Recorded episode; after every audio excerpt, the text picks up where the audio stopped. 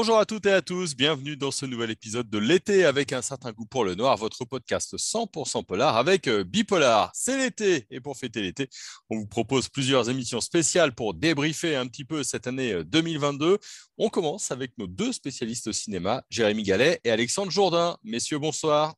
Bonsoir. Allez, j'entre un petit peu dans le vif du sujet. Hein. Vous scrutez l'actualité pour euh, nous, vous nous faites des papiers très régulièrement. Si vous deviez donner une note à ce début d'année 2022 entre 0 et 10. Euh, quelle serait-elle? Est-ce que 2022, c'est excitant pour l'instant sur le plan du polar et du thriller ou Mossad, décevant? C'est quoi votre note? Qui veut, qui veut commencer? Euh, Écoute, euh, moi je mettrais 7 sur 10 pour l'instant. C'est, pas, pas dingue, mais il y a des belles choses, des productions parfois inégales, mais dans l'ensemble, ouais, 7 sur 10, voilà c'est bien, mais peut mieux faire. Ça encourage. Voilà, c'est ça. ça. Hein, on n'est pas sûr d'avoir le bac, mais en tout cas, il y, a du progrès à faire. ça marche. Et, pour toi, Jérémy? Euh, Je mettrais à peu près 6 sur 10. Ah, moins déjà. Parce que, hum, bah, comme, le, comme le disait Alex, euh, je trouve qu'il y a des polars qui ont tendance à hum, reprendre les mêmes recettes. On est un petit peu dans. Euh, euh, je dirais, l'exploitation de, de, caractéristiques qui sont propres à des genres bien définis, avec des, des codes euh, qui sont euh, parfois réactualisés, mais souvent réinvestis, qui ont, enfin, qui ont été réinvestis de façon parfois un peu paresseuse, je trouve, dans certains polars. Ok, de la paresse, c'est bien. élève paresseux. élève paresseux, voilà. c'est quoi le, le, le, terme, vous saurez mieux que moi C'est se, se contente de ses acquis ou un truc dans ce goût-là? Se contente de ses acquis peut mieux faire aussi. Voilà, l'éternel peut mieux faire. c'est le, le, bulletin de notes de ce euh, début d'année. Alors, dans les films qui ont fait l'actu, j'en ai pas trouvé euh, des masses, des masses, hein, des gros blockbusters qui véritablement euh, nous ont enchantés, mais j'en ai retenu trois. vous allez me dire si vous ont plu ou, non. Il y a Les Crimes du futur de, Cronenberg qui vient de sortir il n'y a, pas très longtemps.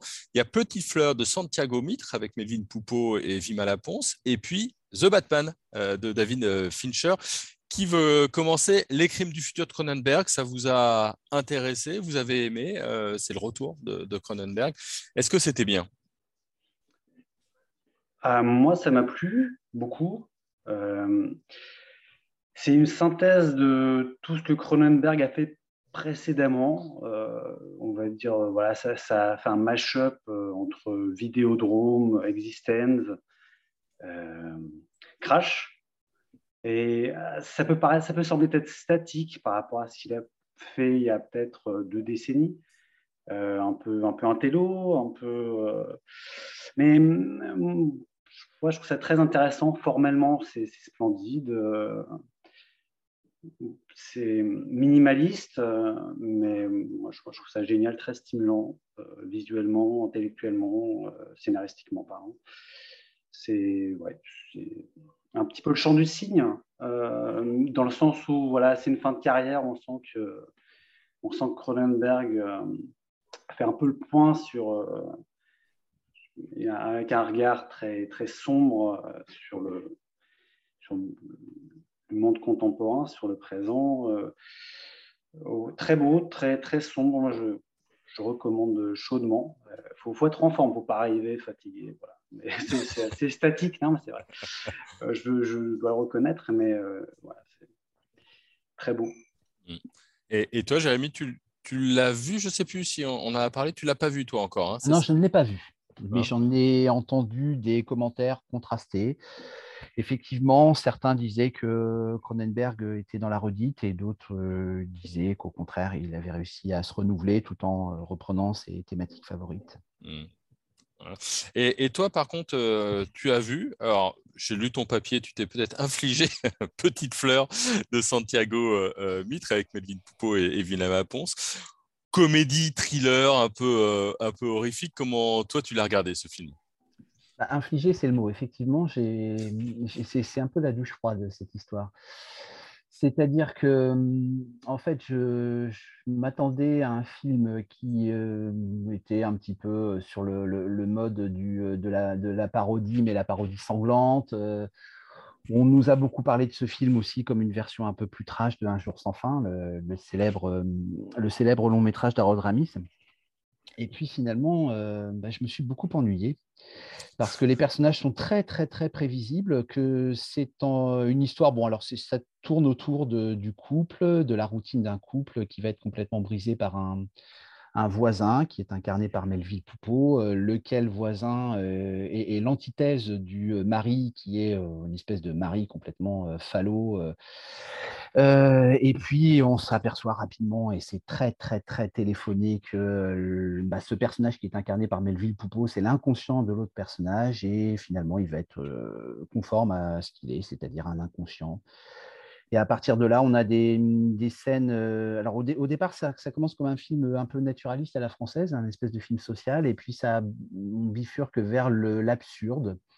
Mais de l'absurde qui laisse froid parce qu'on voit très bien les intentions, et puis les personnages euh, ne sont que des fantoches. Et c'est à ce titre que, effectivement, on peut dire que c'est un film quand même très ennuyeux, euh, même si visuellement il y a quelques scènes spectaculaires, mais devant lesquelles on reste totalement froid. Enfin, moi, je, franchement, ça m'a rien fait du tout. Ouais. Voilà. Alex, pareil? Pas vu. Pas vu. Bon, bah, pas vu. Eh, par contre, avec toi, bon, bah, on n'ira peut-être pas voir Petite Fleur de Santiago Mitch. C'est, euh, ça m'a un peu refroidi ton avis parce que moi, j'avais bien aimé la, bande-annonce. Mais bon, bah, si ça n'a pas d'estomac, ça n'a pas d'estomac, hein, malheureusement. Bah, c'est-à-dire qu'en fait, tout est dans la bande-annonce et quand on dit ça, généralement, c'est pas bon signe. Ouais, c'est clair. c'est clair, c'est clair. Et, puis, il y a un film hein, sur lequel on a fait euh, plusieurs émissions, c'est euh, The Batman de David Fincher. toi, tu l'as vu, Alex, et tu as beaucoup aimé. Alors, tu, dis David Fincher, c'est Matt euh, Reeves. Oh, bah oui, mais non, mais c'est normal, c'est normal, c'est parce qu'il y, y, a, y a du Fincher beaucoup dans ce film, donc c'est ouais, normal. Euh, ouais, moi j'ai trouvé ça chouette, euh, ce film. C'est, euh, disons que voilà, il passe dernièrement tout ce qu'avait fait Snyder, c'était quand même très mauvais. Euh, et bon, on se souvient de ce qu'avait fait Burton, qui était très intéressant euh, entre son Batman, Batman au défi, euh, qui bifurquait vers le cinéma fantastique. On se souvient de ce qu'a fait Nolan, donc quelque chose d'un petit peu plus contemporain, très politique, un peu mystique, un peu philosophique, un peu lourd parfois, mais c'était bien quand même. là, c'est un peu plus léger. Euh, c'est en même temps très sombre. Il y a voilà, Batman qui est joué par Pattinson, qui joue très bien d'ailleurs, Robert Pattinson. Euh, c'est une sorte de post-ado euh, torturé à la Cobain. d'ailleurs, il, y a du, Nirvana d'ailleurs en bande-son, s'il ne s'y trompe pas. non, la mise en scène est très léchée. c'est pas profond. voilà, il n'y a pas cette prétention, comme pouvait avoir Nolan, de faire quelque chose de, de cérébral, euh, mais tout en jonglant avec des archétypes. Euh, c'est quelque chose qui est à la fois stimulant pour un spectateur qui attend quelque chose qui a du fond et vivifiant pour, pour un autre qui, qui, veut voir du divertissement. c'est très nocturne, tout, est, tout se passe la nuit quasiment. Bah, Batman, c'est pas pas d'une originalité euh, dingue, mais euh, non, franchement, c'est très beau. Euh, moi, ça m'a fait à la fois penser à Fincher dans le traitement des personnages, dans l'écriture, un petit peu.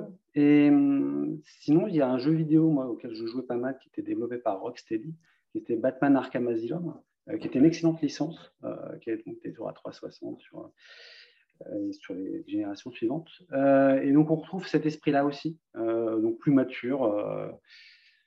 moi, je trouve, ça sympa. Il y a des personnages qui sont pas, tous les personnages sont pas tous aussi écrits. voilà, il y en a qui, Catwoman, bon voilà, c'est pas beaucoup de coffres, ça manque de coffres peut-être par moment. Mais non, sinon c'est non, c'est très bon. Puis bon, ça dure trois heures, plus de trois heures. Euh, on s'ennuie pas pendant trois heures. Donc, euh, ça marche. C'est franchement quelque chose de à la fois ambitieux et euh, fluide. Un, un, excellent, une excellente licence. Comme quoi, quand on met pas tout dans la bonne annonce, parfois, on a le temps de faire un petit peu des, films. Je me moque, je me moque, mais euh, simplement pour rappeler que pour Batman, on a fait une, jolie émission qui rappelait véritablement que bah, Batman, c'est d'abord du polar. Hein, mine de rien, c'était avec Xavier Fournier. je vous recommande d'écouter. Il était vraiment passionnant pour nous raconter les origines de Batman. Batman qui est né d'abord dans des magazines de détectives, ce qu'on appelait des pubs à l'époque. vous vouliez m'évoquer aussi tous les deux, alors deux films, Black Phone et Spencer. Alors qui veut, veut commencer? Black Phone, c'était qui? Jérémy ou Alexandre?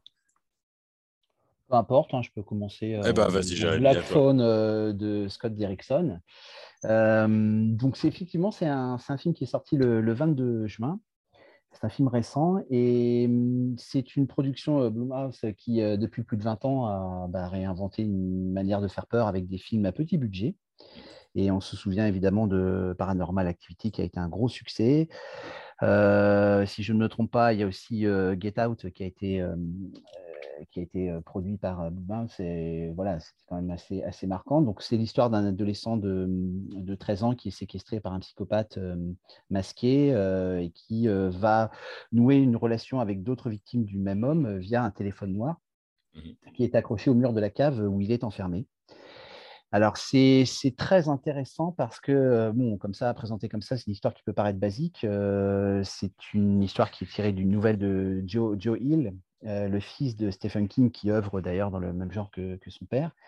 Et euh, c'est une adaptation réussie parce que euh, c'est un long métrage qui propose un crescendo horrifique particulièrement efficace, mais qui est en même temps un film d'ambiance très vintage. on sait bien que c'est la mode. Hein. On, est dans un. Ça fait quand même quelques années qu'on a plein de films qui se réfèrent bah, à une, une, iconographie très années 80. sauf que là, on n'est pas dans une espèce de de films euh, un peu éthérés euh, à, la, Sofia Coppola. Euh, on est dans quelque chose qui est l'évocation d'une jeunesse violente. on n'est pas dans une espèce de mythification des années 80 pour dire que forcément c'était formidable. et cette violence surprend et, elle est le fil conducteur de, bah, de, de, tout le film. Et en même temps, elle nous en dit long sur une certaine, une certaine Amérique. Donc, on retrouve évidemment en filigrane tout ce que peuvent dire les slasher movies, parce que c'est aussi un film qui, qui, marche sur les traces d'Halloween, même si c'est un peu différent. Euh, ça se passe en 1978, et si je ne me trompe pas, 1978, c'est aussi la date de sortie du premier Halloween. Donc, ça n'est pas un hasard. Il y a un côté euh, vintage qui est, qui est, vraiment très intéressant, avec un, un grain de l'image tout à fait bien, euh, tout à fait réussi. Puis un sens de l'atmosphère, même si l'atmosphère est quand même très cafardeuse. Et puis après, cette bifurcation scénaristique vers l'enlèvement de, ce protagoniste, euh, qui est un, un, adolescent de 13 ans et qui ne va pas se laisser faire euh, ça renvoie aussi à des mythes parce que le masque, euh, le masque de celui qui séquestre euh, est un masque qui peut évoquer le Minotaure. la maison est une maison qui ressemble à toutes les maisons des pavillons d'un certain nombre de zones urbaines aux États-Unis. Donc on ne sait pas où, où, chercher finalement parce que dans quelle maison chercher. Ça renvoie à des faits divers où bah, des psychopathes ont séquestré des, gens avant de les tuer et de garder les corps. Hein. Je pense à, un documentaire de Netflix qui, parlait, qui parle de, ça, de John Gacy par exemple. Ça renvoie à tout un imaginaire peuplé de, personnages terrifiants, qui est l'imaginaire des États-Unis. Voilà, donc c'est un film que je conseille, qui d'un point de vue horrifique, est particulièrement efficace.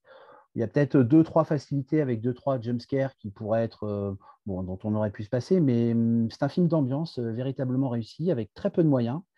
Euh, pas du tout d'usage de, numérique, on n'est pas dans, dans, une adaptation cinématographique de, ça, par exemple. et puis, on, voilà, donc c'est quand même particulièrement intéressant. Comme mmh. Ok, donc Black Phone, ça, c'est le, le, premier film. Et Alex, toi, tu voulais parler de Spencer. Oui, euh, donc un nouveau biopic réalisé par euh, Pablo Larraine. Euh, ben, c'est encore une histoire d'une femme d'eux. Bon, là, c'est Lady Diana. la dernière fois, il parlait de, Jackie Kennedy. Toujours aussi sombre. c'est très beau, très léché. donc, en fait, ça se passe en huis clos. On est au château de Sandringham. On célèbre les fêtes de Noël. Et c'est un moment où Lady Diana veut échapper à son rôle de, première dame, en quelque sorte. Et donc, ce, ça commence avec une route, elle, elle est en voiture. Donc, il y a tout de suite ce plan en, plongée qui, allégorise, elle, elle, se perd dans cet univers qui, qui l'enserre.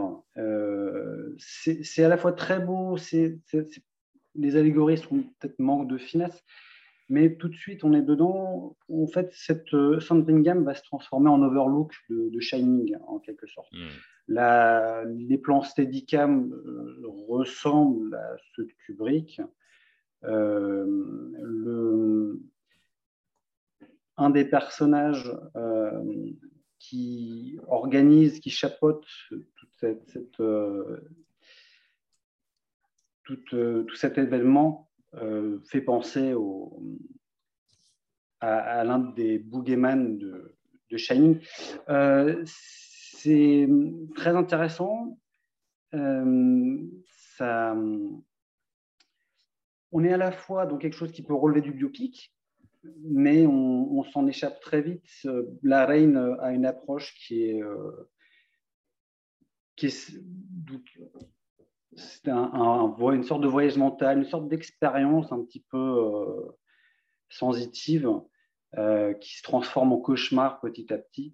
Il y a vachement de jeux sur les flous euh, lorsqu'on y cadre Kristen Stewart, qui, à mon sens, je trouve qu'elle joue très bien. Bon, c'est un petit peu discuté il y a beaucoup de critiques qui ont considéré que c'était euh, au, contraire outrancier, mais ça va vachement, moi je trouve vachement bien avec, euh, avec ce que veut faire la reine.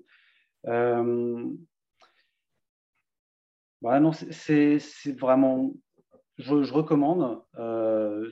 juste peut-être un, point négatif, c'est qu'il ne va pas jusqu'au bout de sa, cette dynamique qui est très cafardeuse il veut étouffer son personnage. On comprend bien qu'elle euh, veut sortir de cette image euh, euh, et être elle-même. Donc c'est ça en fait. Hein. c'est toujours ce jeu entre la tension des codes et,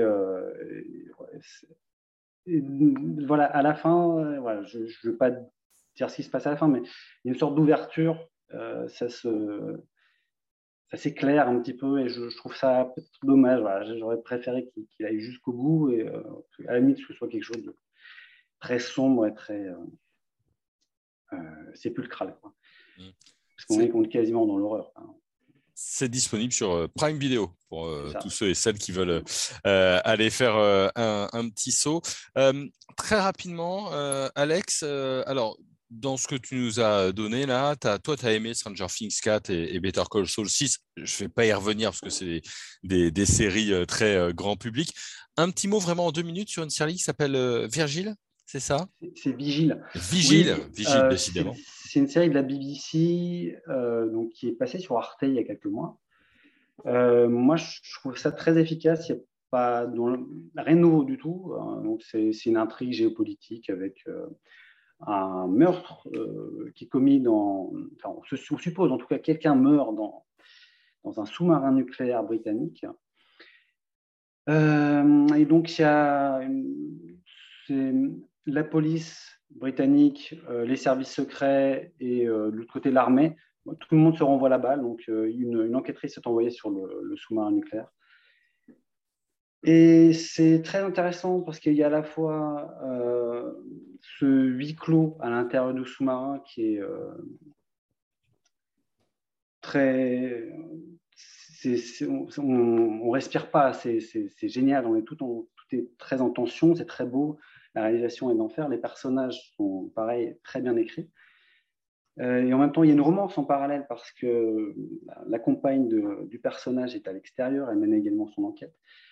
Euh, on bifurque même parfois dans certains épisodes, c'est assez court, hein, je crois qu'il y a 4-5 épisodes, hein, quelque chose comme ça, c'est une, mini-série. Euh, vers l'épouvante, un petit peu vers l'horreur, il y a des codes, euh, un peu d'alien moi dedans, je trouve par moment. C'est très bien fait, je trouve ça excellent, c'est scénarisé par, c'est un des scénaristes de, The Crown, je ne sais plus comment il s'appelle, c'est Tom Edge, Tom Edge, hmm. ouais donc sinon, c'est très bien écrit. Euh, je recommande vraiment. Il me semble que c'est disponible désormais sur OCS. Ok. Euh, si je ne m'abuse. Eh ben, on ira voir ça avec, euh, avec plaisir. Une dernière question de cet été, de l'autre côté de l'été, il, y, a pas mal de choses qui vont arriver. Côté film, vous me dites si ça vous intéresse ou si ça vous intéresse pas. Hein. Oui, non, très rapidement.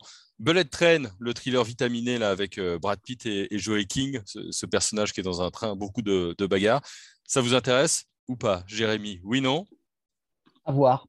À voir. Et toi, Alex? Euh, Pareil, moi, je ne connais pas le metteur en scène, euh, je ne connais pas très bien ce metteur en scène, euh, David Leitch. à voir, pourquoi pas. moi, ça fait un petit moment que je n'ai pas vu Brad Pitt dans un rôle de premier plan. Pareil. Pourquoi pas. Et, j'avais vu aussi noter novembre 5. Hein, ça, c'est le thriller de Cédric Jiménez avec Jean Dujardin, Anaïs de Moustier, Sandrine Kiberlin. Ça, ça vous intéresse aussi? Ce sera le 5 octobre euh, au, ciné.